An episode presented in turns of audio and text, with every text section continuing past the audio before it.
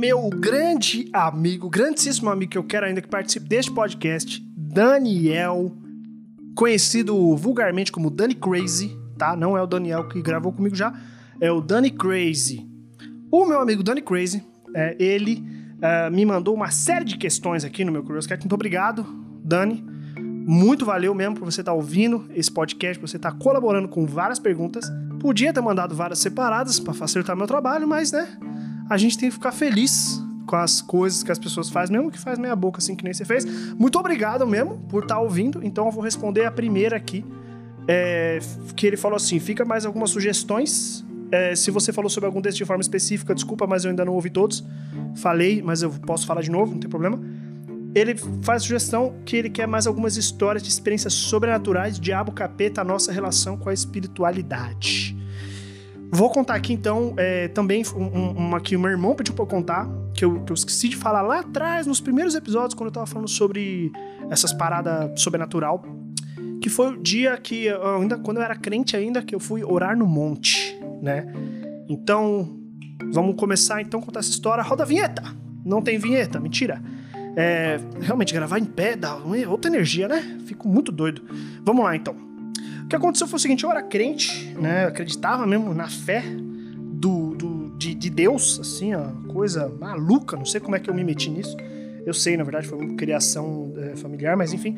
E uh, teve um, um, momento dessa, dessa minha vida que eu fui. Um, fui convidado para fazer uma, ter uma experiência, única experiência única. Você é você é cristão, recomendo essa experiência, né, única do, do, cristianismo, que é sair da igreja, mentira, que é ir orar no monte, né? Eu recomendo de verdade. E aí, como é que foi essa experiência? Eu, tava, eu, eu participava de uma igreja presbiteriana, lá em Arujá, que é a cidade que eu conheci o grande Danny Crazy, é, ainda na época que ele era conhecido como Danny Ives, Iversman, Iverman, Iversman, Iverman, ou Iversman, não lembro agora, que era o nick dele do CS. Olha só que, que coisa, que informação relevante para vocês ouvintes. É, e aí eu tava nessa igreja presbiteriana e teve a coisa do, do, do ir lá orar no monte. E a ideia era a seguinte: a gente tinha que subir num monte, né, numa, numa, não era uma montanha, era um morro, né? E esse morro, esse monte, ele ia estar tá totalmente. É, ele era meio do mato, assim, vazio, e a gente chegava lá um certo horário à noite, todo mundo joelho no chão e oração. Oração, oração, oração, oração, oração, oração, oração, oração.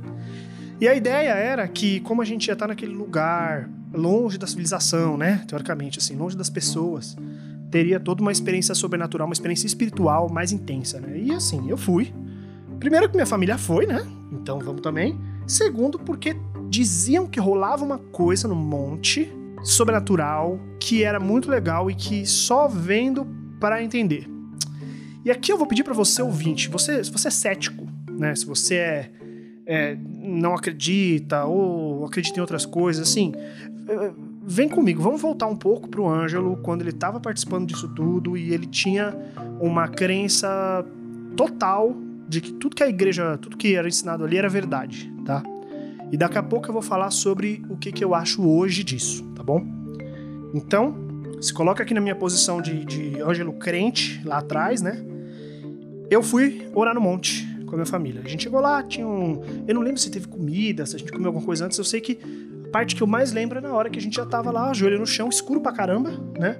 Mesmo assim, tava. tava tinha lua, né? Então, não tava lua cheia, eu acho, mas tinha lua. Então dava para ver bastante ao nosso redor. E a gente começou a orar, orar bastante, orar bastante. E aí aconteceu o que uh, acontecia na igreja presbiteriana e tal, que era todo mundo começa a falar em línguas, né? Aquela coisa, Espírito Santo e tal, a, o fogo do Espírito, né? E eu sentindo aquelas coisas e falando em línguas também, o que eu vou dizer para mim, vou dizer para vocês daqui a pouco o que, que, eu acho sobre falar em línguas, mas vamos lá, voltando pro ângelo da época, né? E rolando toda essa experiência sobrenatural, aleluia, Rachambaramba da banana e Rosana nas alturas e tal, quando começa a rolar uma parada que eu não sei explicar não sabia na época, continuo sem saber hoje, que é tudo começou a brilhar. Né? E aí eu vou te, vou te pedir de novo, vem comigo, vem comigo na, na, na crença aqui, daqui a pouco a gente, a gente duvida, tá? Os matos, né? Os, os gravetos, os galhos, as folhas secas no chão, os pedaços de grama, os, os, as, as cascas das árvores começaram a brilhar. Um brilho como se fosse vagalume, um brilho meio fosforescente, meio esverdeado, amarelado. E aí, na hora, eu fiquei doido, né? Porque eu falei, gente do céu, o que, que tá acontecendo?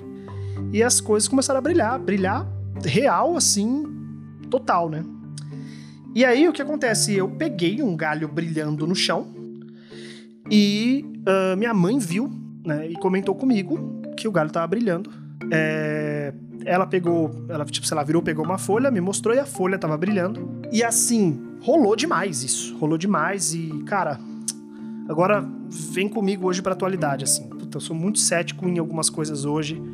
Por mais que eu tenha uma crença no espiritual muito grande, uma crença no, no sobrenatural, né? Qualquer que seja o nome que você dê para ele.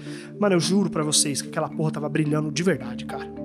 Olha, falar em línguas, eu entendo. Eu entendo, eu, eu assim, um, dos, um, um amigo meu, um grande amigo meu, ele é hipnólogo, hipnoterapeuta, e ele já sentou comigo, já conversou numa conversa bem casual. Ele também é uma pessoa, ele é cristão ainda, mas ele, ele não é uh, tão dogmático assim. Ele já me explicou, cara, é hipnose, sabe? É, é hipnose, você. A pessoa entra numa tran num transe e ela acredita mesmo que ela tá falando uma língua desconhecida, é totalmente é, sugestão cerebral. Mas quando eu conversei com ele sobre essa parada do, do, do monte, ele deu risada e falou: É, tem coisas que a gente não explica, né? Porque uma hipnose coletiva ali, para todo mundo ver a mesma coisa, teria que estar tá numa sintonia, é, teria que ser um, um trabalho de hipnose, segundo esse meu amigo, muito bem feito, muito grande e muito direcionado, que normalmente não é o que acontece nesse tipo de rolê, assim. E, cara, eu não sei explicar, não sei explicar mesmo. Meu irmão pediu pra eu contar essa história é, também exatamente porque ele lembra.